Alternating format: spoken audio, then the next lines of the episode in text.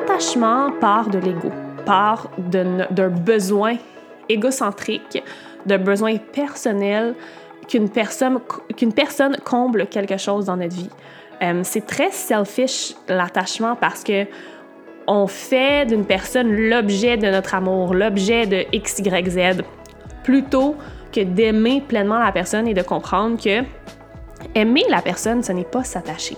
Aimer la personne, c'est de comprendre qu'elle est un, quelqu'un à part entière et qu'elle a, elle aussi, ses besoins, qu'elle a ses rêves, qu'elle a son âme et que, que ça se peut qu'un jour, pour son bonheur à elle, pour son amour à elle, elles doivent quitter, elles doivent partir de notre vie, elles doivent se détacher.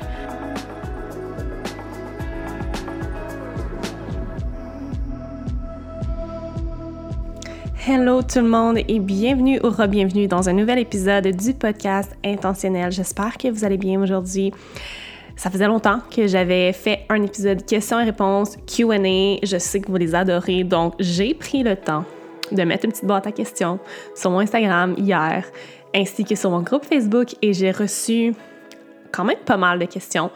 Et j'ai même intitulé ma story, ma boîte de questions, euh, questions sans censure et sans tabou. Donc, je voulais que ce soit juicy. Je voulais sortir de ma zone de confort en répondant à certaines questions. Et j'en ai vraiment euh, reçu de toutes sortes. Donc, j'ai vraiment hâte de plonger dans toutes ces questions avec vous. Euh, je sens que j'ai vraiment besoin de, sortir de ma zone de confort, j'ai besoin de m'exprimer, de verbaliser certaines choses. Donc, c'est vraiment un timing parfait. Et bien sûr, en débutant, je veux prendre le temps de vous remercier pour les derniers avis que vous avez laissés sur iTunes. Ça me fait énormément chaud au cœur. Euh, écoutez, le podcast a bientôt 80 épisodes et a un an et demi. Jamais j'aurais pensé que cette aventure m'amènerait où je suis aujourd'hui. Euh, pour être honnête, la semaine dernière, donc aujourd'hui, on est le 13 juillet, euh, au moment où j'enregistre cet épisode. La semaine dernière a été vraiment, vraiment, vraiment très intense émotionnellement.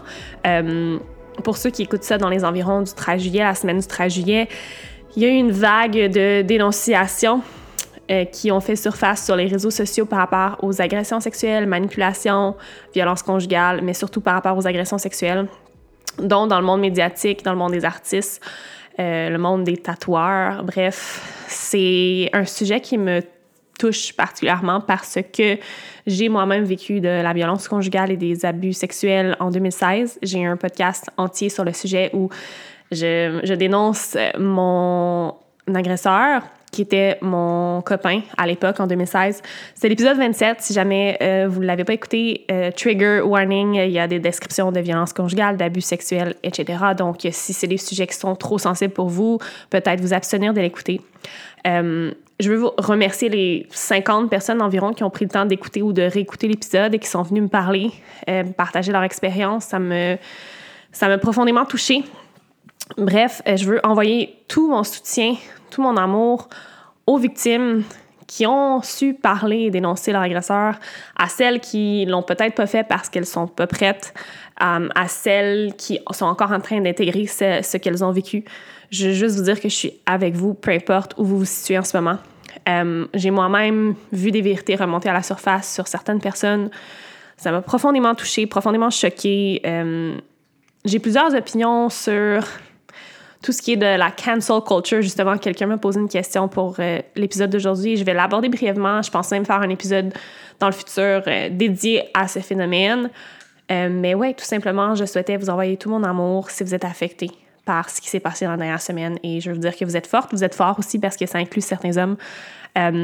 et je suis vraiment, je suis vraiment choyée de peut-être pouvoir vous inspirer dans votre cheminement, de vous aider. si vous voulez vous confier simplement avoir quelqu'un qui est là pour vous écouter, je suis là. Donc voilà, c'était mon petit message en introduction. Je vais pas faire ça plus long et je vais tout de suite me lancer dans les questions. Donc, euh, la première question qu'on m'a posée, quelle est ta plus grande blessure? Ça commence fort. Euh, une blessure, on parle ici comme de, blessure d'âme, de trauma, etc. Donc, personnellement, après avoir fait énormément de travail euh, sur mes parties d'ombre ce que j'appelle le shadow work. J'ai un épisode dédié à ça il y a quelques épisodes. Je me suis rendu compte que ma plus grande blessure est l'abandon. Euh, donc, me faire abandonner, me faire rejeter. En fait, ça part de très loin. Et justement, la semaine passée, j'ai eu mon deuxième traitement énergétique, massage énergétique avec ma healer, euh, ma meilleure amie, Valérie Lemelin. Ça fait euh, un mois que j'ai commencé à travailler avec elle, à faire des traitements énergétiques et ça change complètement ma vie. Je vais probablement la voir sur le podcast euh, bientôt, dans le futur. Mais intuitivement, elle a été guidée à me mettre sous hypnose et me faire revivre ma naissance. Pourquoi? Parce que ma blessure d'abandon part de ma naissance. Et pour beaucoup euh, de gens qui ont cette même blessure d'abandon, ça peut partir de la naissance, d'aussitôt que notre premier souffle. Pourquoi? En fait, moi, je suis née avec une malformation sévère des pieds. Euh, J'étais un des pires cas pour cette malformation-là, qui est appelée des pieds beaux. Donc, quand je suis née, on m'a tout de suite enlevée de ma mère pour aller euh, prendre des photos de mes malformations, pour aller évaluer la situation, etc. Donc, je n'ai pas été dans les bras de ma mère peau à peau avec ma mère avant plusieurs minutes, euh, ce qui constitue un premier trauma d'abandon chez le nourrisson.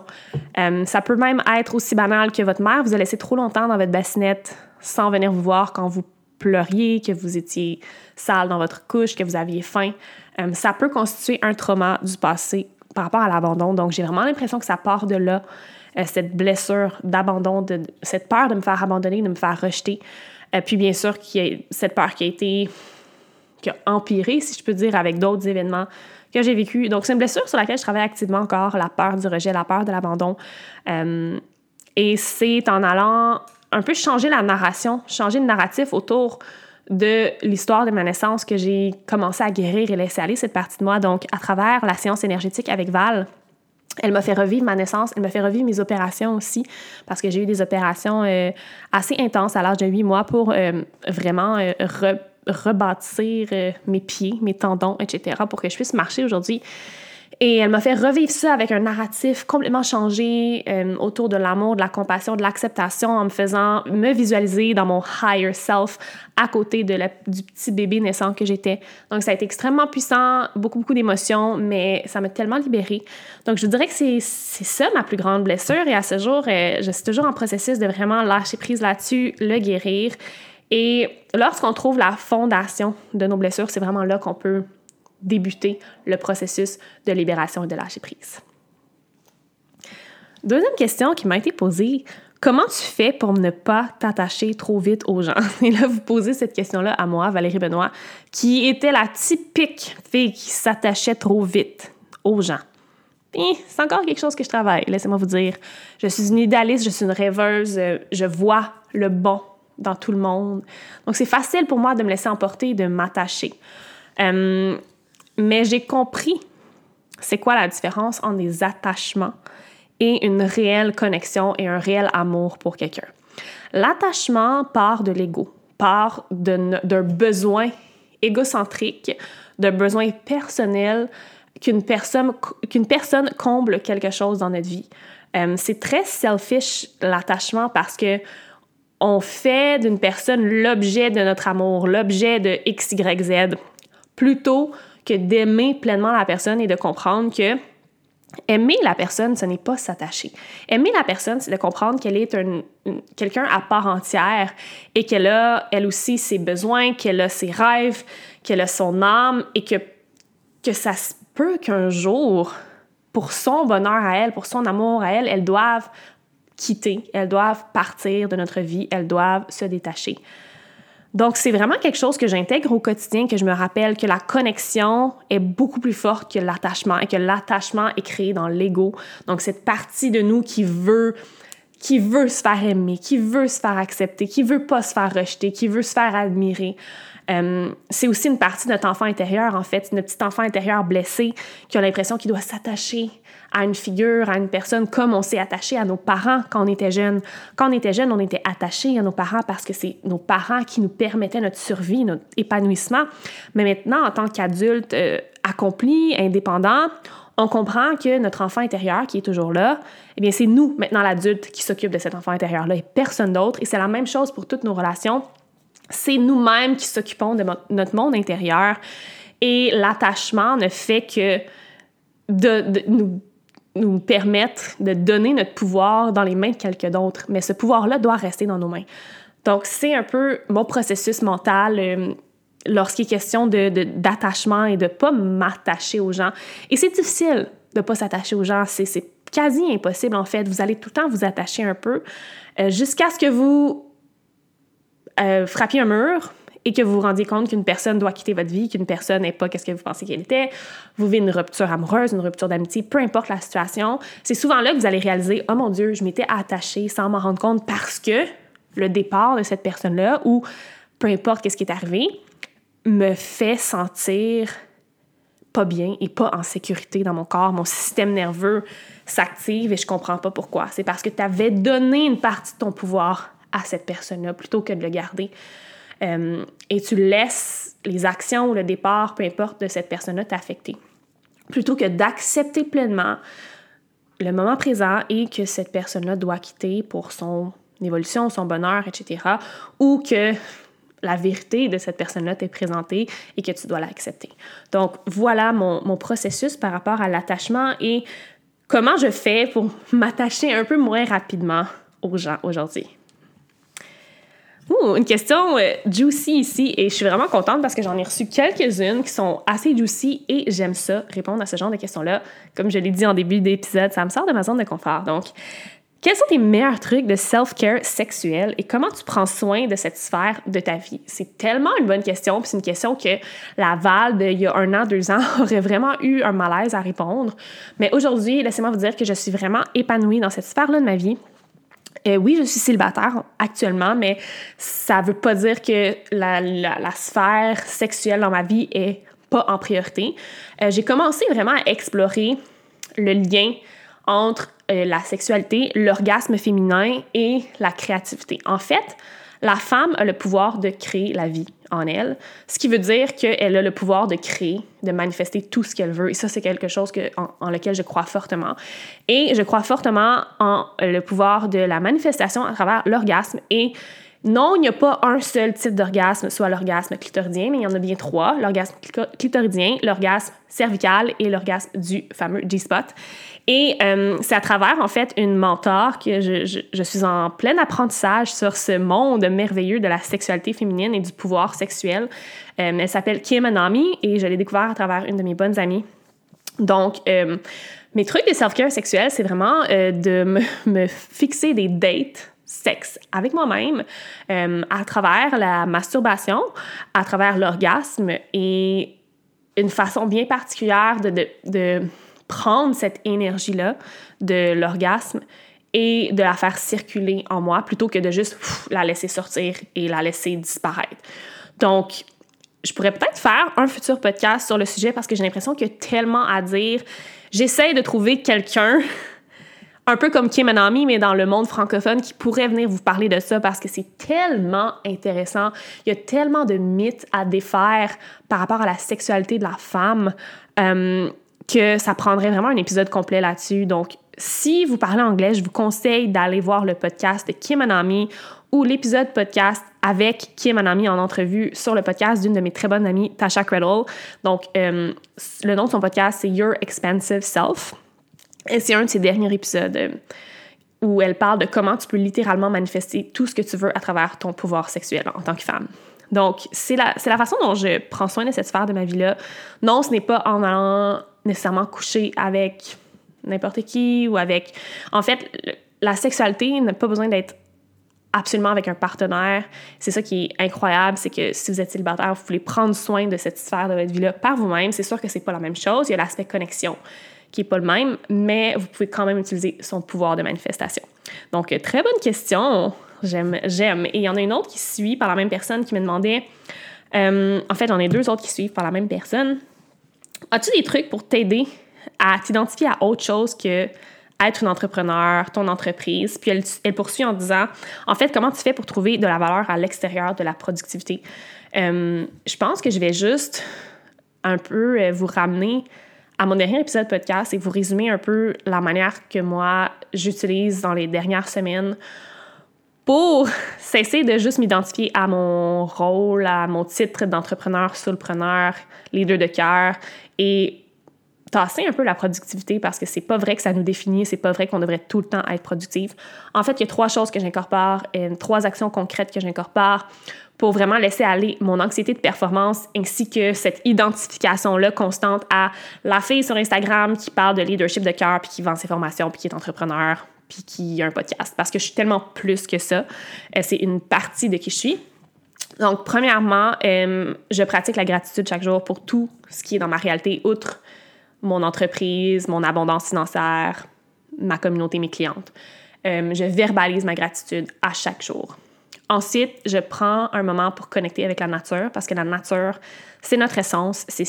on vient de la nature et c'est tellement important de reconnecter avec elle chaque jour pour être dans le moment présent et pour s'ancrer, grounder. Euh, et finalement, en fait, je joue j'ai du plaisir chaque jour, euh, j'ai du fun. Je danse, je chante, je vais me balancer au parc. J'intègre le plaisir à mon quotidien chaque jour. Ça me permet de me détacher de cette énergie masculine très forte, de productivité, de structure, de get shit done. Donc, ça, c'est mes trois trucs, en fait, qui, qui m'aident vraiment à tasser cette étiquette-là quand j'en ai pas besoin et vraiment me, me défaire un peu de cette, ce besoin constant-là d'être productif ou ce besoin que je pense que j'ai d'être productive cette, prochaine question est, euh, est juicy. Euh, et je vais y répondre brièvement parce que je pense que j'ai envie de faire un podcast complet sur le sujet bientôt. Euh, peut-être pas tout de suite parce que je sais que les émotions sont encore très fortes et les gens sont à fleur de peau, mais je vais quand même vous donner un peu mon opinion. La question est, à la lumière des événements des dernières semaines, que penses-tu de la fameuse cancel culture? Et là, euh, je suppose que la personne qui demande, qui parle des événements des dernières semaines, je parle de, elle parle des, des, dénonciations d'agressions, d'abus sexuels faits par euh, beaucoup de femmes et certains hommes. Et, ça, donne que oui, j'ai une opinion très forte sur euh, la fameuse cancel culture. Tout d'abord, c'est quoi la cancel culture? La cancel culture, on peut la traduire littéralement en français par culture d'annulation, malgré que je n'aime pas vraiment ce terme. Sinon, il y a aussi culture du boycott ou culture du call-out. Il s'agit en fait de, euh, de complètement annuler, en guillemets, canceller quelqu'un, souvent une personnalité publique, un artiste, euh, quelqu'un qui a euh, une grosse plateforme, une grosse notoriété à cause d'un événement, d'un geste du passé ou du présent que cette personne aurait posé. Donc, euh, il s'agit vraiment d'exposer cette personne-là et son, ses comportements problématiques ou l'événement problématique qui est arrivé et de, de vraiment euh, complètement annuler cette personne-là de la scène publique. Là où j'ai un problème avec la culture de l'annulation ou la cancel culture, c'est que c'est complètement un travail de l'ego. Pourquoi? Notre ego voit cette personne-là comme quelqu'un qui est sur un piédestal, qui est un peu plus important. Et soudainement, cette personne-là est ramenée à son humanité. La personne est ramenée en tant qu'être humain réel. Et ça fait du bien à notre ego de voir que quelqu'un peut aussi faire des erreurs. Et souvent, on va embarquer dans cette vague de, de, de, de, cancel culture et on va être énormément influencé par l'opinion des autres. Donc, une question souvent qu'on doit se poser, c'est est-ce que mon, mon opinion est réellement la mienne ou elle est fortement influencée par la vague qui passe et l'opinion des autres? Euh, en fait, on est, on est tellement dans notre ego parce qu'on n'a on pas envie de, de, faire le travail ardu qui est lié avec l'amour et la compassion, qui est un travail qui est important à faire, euh, surtout lorsqu'il est question d'humanité. C'est pas parce que quelqu'un est sur la place publique, c'est pas parce que quelqu'un a une certaine notoriété que cette personne-là n'est pas humaine et ne fait pas d'erreur. C'est sûr que vous allez me dire, oui, mais cette personne-là doit faire plus attention, mais ça ne nie pas l'humanité de la personne. Et surtout, euh, c'est énormément de projections que l'être humain va faire lorsque l'être humain s'engoue dans la cancel culture. Lorsqu'on renie la partie d'ombre de quelqu'un, c'est-à-dire lorsqu'on dit non, cette personne-là n'avait pas le droit à l'erreur, c'est parce que nous-mêmes, on s'empêche d'avoir le droit à l'erreur. Donc nous-mêmes, on nie notre propre humanité. Et comme, comme je l'ai dit, c'est vraiment passer outre le travail ardu de l'amour et la compassion, de tout de suite sauter dans la culture de l'annulation slash la cancel culture. Euh, et c'est vraiment de nier le potentiel humain à l'erreur, parce que chaque être humain a un potentiel illimité à l'erreur, mais pas juste à l'erreur, mais à poser des gestes horribles, des gestes atroces. On a tous une capacité à l'intérieur de nous de faire sortir des parties d'ombre qui sont très, très, très lourdes. Et c'est pas parce qu'une personne euh, qui, avait une notoriété le fait que ça fait qu'elle n'avait pas le droit de tomber dans son humanité. Bien sûr, il y a des gestes qui sont impardonnables et qui méritent d'être cancellés comme la pédophilie, les meurtres, les agressions répétées qui ont des intentions malicieuses. En fait, tout part de l'intention, selon moi. Si l'intention est malicieuse, là est le réel problème. Mais l'erreur est humaine, absolument humaine. Donc, c'est pour ça que j'ai un problème avec la cancel culture. Donc, je pense que dans certains cas, il faut arrêter de répondre à la haine et aux erreurs par, la, par plus de haine. Et il faut aussi se demander à quel point l'opinion des autres affecte ma propre opinion. Et je pense que, comme, comme dernier point, euh, moi, je suis quand même quelqu'un qui sympathise profondément avec les gens qui se font cancel, l'ayant vécu un peu moi-même. Euh, dans les dernières semaines après avoir dû faire une excuse publique pour avoir utilisé du contenu d'une autre femme sans l'avoir crédité. Et je trouve que dans cancel culture, on essaie vraiment d'effacer et de nier notre humanité et les erreurs qui viennent avec être un être humain. Moi, personnellement, j'ai envie d'apprendre de mes erreurs et de celles des autres, de pardonner ces erreurs-là, puis de grandir à partir de ça. C'est l'occasion parfaite d'accueillir notre humanité et d'intégrer notre côté d'ombre qu'on connaissait peut-être pas avant de commettre la dite erreur. Puis c'est aussi l'occasion de pratiquer la grâce et la compassion pour nous-mêmes et pour les autres. Donc, je ne vois pas la cancel culture comme quelque chose de positif du tout. Euh, et c'est mon opinion peut-être un peu décousue sur le sujet, mais je pense que vous comprenez l'essence de mon opinion. Donc, voilà pour cette, euh, cette euh, question sur la cancel culture qu'on vit dans les dernières semaines. La prochaine question est très juicy. Suis-je prête à y répondre? On va voir. Val, comment se passe le monde du dating depuis ta rupture? Et là, je suppose, je vous manque en texte que cette personne-là m'a probablement demandé ça parce qu'elle m'a vu sur les applications de rencontre. Parce que oui, je suis sur les applications de rencontre. En fait, c'est pas vrai. J'étais sur les applications de rencontre, mais là, en ce moment, elles sont sur pause parce que j'ai besoin de focuser mon énergie ailleurs. Donc, vous savez, si vous écoutez le podcast, si vous êtes un fidèle euh, auditeur, auditrice, que j'ai vécu une rupture en début d'année. Et euh, c'était nécessaire, c'était quelque chose qui faisait partie de mon expansion, de ma libération, de mon cheminement. Et laissez-moi vous dire que les mois qui ont suivi ont été très intéressants côté dating. Pour vous mettre en contexte, encore une fois, euh, j'ai jamais vraiment daté. Donc, été à des dates, rencontrer des gens afin de potentiellement fréquenter quelqu'un ou rencontrer ma personne. Euh, j'ai eu des petites fréquentations non sérieuses quand j'étais plus adolescente, jeune vingtaine. Sinon, j'ai été dans deux relations plus long terme, une en 2016 avec la personne avec qui j'ai vécu de la violence conjugale et mon dernier partenaire que vous avez connu même à travers deux épisodes de podcast. Euh, j'avais jamais pris le temps de dater, d'aller à des dates, d'aller sur les applications de rencontres et de d'explorer. Et oui, je l'ai fait dans les derniers mois. Euh, et ça m'a amené son lot de challenges et de leçons, laissez-moi vous dire. Donc, je n'irai pas dans les détails sur les personnes que j'ai datées, quoi que ce soit, mais euh, les personnes avec qui j'ai passé du temps, que j'ai appris à connaître, sont des personnes incroyables, mais avec qui ce n'était bien sûr pas un match et qui m'ont montré beaucoup de parties de moi-même que je rejetais, beaucoup de parties de moi-même que j'avais pas encore guéri, beaucoup de parties de moi-même que je n'acceptais peut-être, n'acceptais peut-être pas. Donc, je suis vraiment très reconnaissante pour ces personnes-là qui sont venues dans ma vie, euh, avec qui j'ai passé du super bon temps. Et ça m'a vraiment rendue plus consciente sur qu'est-ce que je veux d'une future relation, d'un futur partenaire. Euh, je suis beaucoup plus, comment je peux dire, je sais qu'est-ce que je veux, en fait. J'ai une liste que je veux cocher et je veux que toutes les cases soient cochées, ni plus ni moins. Et c'est correct de demander ça. Euh, c'est correct que vous ayez des hauts standards pour vous-même. Et non, c'est pas correct si vous dites Ah, il y a juste une ou deux cases qui sont pas cochées, mais je peux dealer avec. Non. Vous êtes capable de manifester votre partenaire idéal, votre personne, votre soulmate, votre twin flame, peu importe comment vous l'appelez. Et ça, c'est quelque chose que j'ai réalisé que I won't settle for less. Euh, je sais exactement ce que je veux d'un partenaire romantique et je veux que toutes les cases soient cochées et je sais que c'est possible. Je sais que c'est possible de manifester cette personne-là.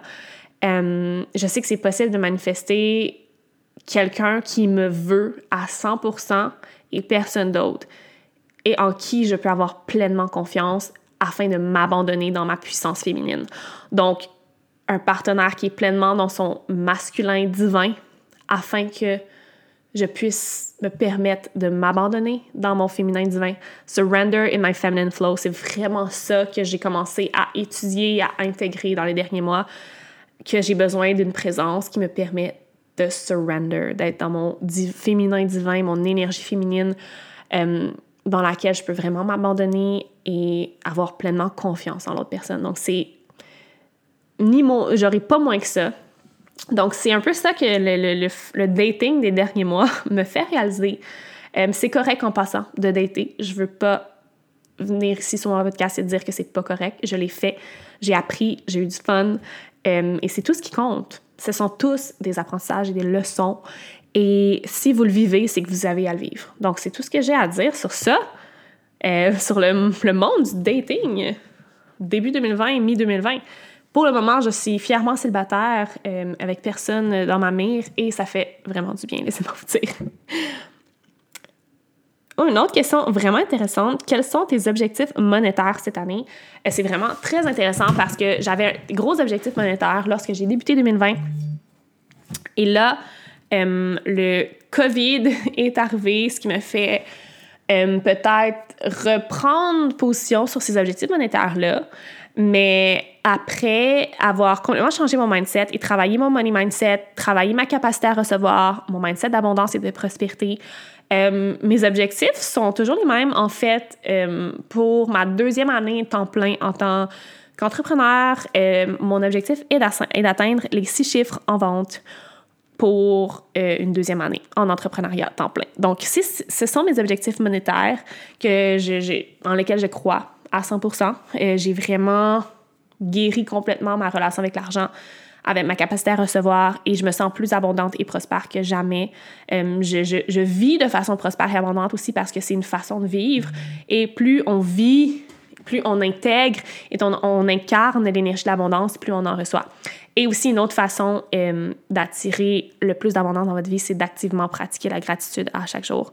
Et ça, c'est quelque chose que Valérie, ma thérapeute énergétique, m'a pas de me rappeler pendant mon soin parce qu'elle continuellement elle recevait le message que l'abondance est créée dans la gratitude. Donc voilà mon, mes objectifs pour 2020. Ton plus grand échec et l'apprentissage que tu en as fait. Oh mon Dieu. Je ne sais pas si j'ai un grand échec. J'ai l'impression que la vie est parsemée de plein d'échecs, certains qui vont nous affecter plus que d'autres. Euh, et j'ai pas l'impression qu'il y a un grand échec en particulier qui me fait plus apprendre. J'ai l'impression que c'est chaque échec, chaque contraste que je vis dans mon quotidien qui m'amène à en tirer des leçons. Euh, c'est peut-être plate comme réponse, mais si j'ai à mentionner un grand échec de cette année, c'est vraiment euh, la situation avec euh, une coach américaine que j'admire beaucoup, où j'aurais pris de certains de ces, euh, de enseignements à travers mes publications sans l'accréditer et j'ai reconnu cette erreur-là. Je me suis excusée plus publiquement après sa demande et ça a été extrêmement challengeant. Euh, j'ai vu peut-être une quarantaine, cinquantaine de personnes me unfollow sur Instagram. Donc, mon échec, ça a vraiment été, ben, en fait, ma leçon, pardon, de cet échec-là, si on peut dire, ça a vraiment été de comprendre pourquoi parfois j'ai la difficulté à utiliser ma propre voix et je pense que la voix et les mots de, d'autres personnes sont meilleurs que les miens.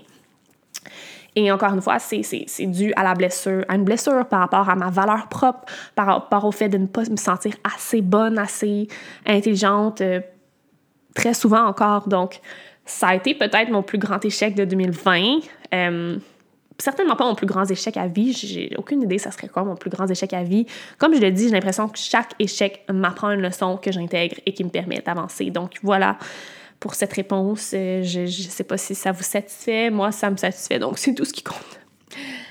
Euh, prochaine question. À quel âge as-tu découvert ta spiritualité? C'est quand même intéressant parce que je pense que j'ai tout le temps été spirituelle, même jusqu'à au plus loin que je peux me rappeler, quand j'étais tout petite, j'avais ce côté-là très exploratrice, euh, j'étais très imaginative, j'imaginais des fées, euh, j'allais chercher des roches et je leur attribuais des pouvoirs. Et, euh, je jouais aux sirènes avec ma avec ma petite sœur dans le lac, dans la piscine. Je priais le soir Dieu avant de me coucher. C'est comme si j'avais cette croyance-là depuis que, depuis que je suis tout petite en une, une puissance supérieure. Et je priais Dieu. Je, lui racontais ma journée puis je faisais la, une petite prière. Donc, depuis que je suis très jeune, je suis quelqu'un de spirituel, je suis quelqu'un qui croit en quelque chose de plus grand qu'elle. Je suis quelqu'un qui croit en la magie, en, aux synchronicités, aux autres dimensions. Donc, je peux pas vraiment donner une âge, mais par contre, mon, mon gros éveil spirituel a commencé fin 2016, 2017, euh, et c'est vraiment comme a vraiment pris une expansion lors de mon retour de voyage de l'Inde fin 2018. Donc, à ce moment-là, j'avais 24 ans. J'allais avoir 25 ans. Donc, 24 ans était vraiment comme le gros éveil. Et j'ai une dernière question que j'ai reçue sur Instagram, donc une petite question de dernière minute quand j'ai publié ma boîte. Donc, je vais elle est assez longue, donc je vais faire comme un, résumé. Mais euh, la personne me demande pourrais-tu répondre à la question ou faire un podcast sur la manière dont tu gères les drames et mauvaises nouvelles qu'on entend aux actualités ou sur les réseaux? Donc, c'est super euh, de. C'est vraiment, vraiment d'actualité, en fait, effectivement, avec tout ce qui se passe depuis les dernières semaines. Euh, et mon conseil, en fait, c'est de rester humain, humaine, d'accueillir notre humanité. C'est correct de se laisser affecter, une nouvelle. C'est correct de ressentir des émotions. Lorsqu'une nouvelle lourde, triste, une nouvelle qui nous fait, qui nous enrage, sort dans une nouvelle. C'est notre côté humain. On est des humains, on vit toutes les mêmes émotions. C'est la seule chose qui ne change pas de tous les êtres humains de la Terre, c'est que les émotions sont universelles, on vit toutes les mêmes émotions. Donc, il faut se laisser vivre ces émotions-là. Euh, on ne peut pas penser qu'on est de marbre et qu'on ne se laissera jamais affecter par les situations de l'extérieur. Donc, mon conseil, c'est de pleinement vivre tes émotions, ne pas essayer de les réprimer à l'intérieur. Et par la suite, lorsque ces émotions-là sont vidées, on les a vécues, c'est là qu'on peut utiliser des pratiques comme la méditation, l'ancrage, le journaling pour faire un peu le tri de qu'est-ce qu'on a vécu, pourquoi on l'a vécu, pourquoi ça nous a affecté, faire la paix avec ces parties-là parce que ultimement, on n'a le contrôle que sur nous-mêmes. Tout ce qui se passe à l'extérieur, euh, le contrôle qu'on a, c'est sur comment nous, on, on partage notre énergie avec le monde. Et de comprendre que si chacun d'entre nous, on est capable d'avoir une paix intérieure, d'être ancré, c'est comme ça que le monde devient meilleur, un meilleur endroit où vivre. Donc, ça commence avec toi. Ça commence avec toi, ça commence avec l'accueil de tes émotions, l'intégration de ces émotions-là, euh, l'introspection. Donc, il ne faut pas nier notre humanité. il, se passe des choses dans le monde autour de nous puis malheureusement, ben, ça, c'est pas sur le point d'arrêter tout de suite, mais ça commence une personne à la fois. Chaque personne qui décide d'activement travailler sur elle-même, d'activement faire du travail de développement personnel et spirituel, c'est un pas de plus vers le paradis sur Terre. Et je crois en ce paradis sur Terre-là, et ça part de chacun de nous. Et ça part de l'union, ça part du détachement de l'ego. Donc, un peu par rapport à la cancel culture, je vais vous inviter à ne pas aller vers la division, vers l'agression, vers la résistance lorsque vous voyez des nouvelles comme ça. Allez vers l'amour et la compassion pour vous-même et pour les autres, peu importe la situation. C'est difficile parfois, puis oui, ça va nous affecter profondément, certaines situations plus que d'autres, mais il faut se rappeler que, un, c'est correct de vivre notre humanité, et deux, le changement commence par soi-même. Donc voilà, c'est toutes les questions que j'ai reçues. Laissez-moi aller voir une dernière fois sur Instagram, voir si j'ai vraiment tout répondu. Euh, oui, j'ai tout répondu aux questions. Euh, merci d'avoir envoyé ces belles questions, certaines très juicy, certaines euh, très importantes selon moi à adresser. Euh, j'adore faire ce genre d'épisode-là. Donc, si vous avez des questions pour moi, n'hésitez pas à me les envoyer par courriel sur Instagram. Je vais les accumuler pour de futurs épisodes. De toute façon, comme je l'ai mentionné, euh, il n'y a pas d'entrevue jusqu'en début septembre, donc il va probablement avoir un deuxième épisode questions et réponses qui va sortir dans les prochaines semaines, peut-être à la, euh, la mi-août. Donc ça va me faire plaisir de, de, prendre vos questions et de les garder dans une petite note sur mon téléphone pour le prochain épisode. Donc un, gros merci d'avoir pris le temps d'écouter cet épisode-là. Euh, j'espère que vous vous portez bien, que vous prenez soin de vous, que vous avez de la compassion et de l'amour pour vous-même en ces temps qui peuvent être difficiles. Euh, je sais que pour moi, ça a été difficile dans les dernières semaines, euh, que autant que j'ai vécu des, des, moments hyper heureux, épanouissants, où je me sentais pleinement présente et pleinement sur mon X, autant que les deux dernières semaines ont été intenses. Mais j'ai accueilli mon, mon humanité, j'ai accueilli mes émotions et là, je commence à respirer un peu plus profondément. Donc, je vous invite à faire la même chose. Euh, merci d'être là à chaque semaine encore une fois. Je vous apprécie énormément. Je vous aime. Et on se dit à la semaine prochaine pour un nouvel épisode. Namaste.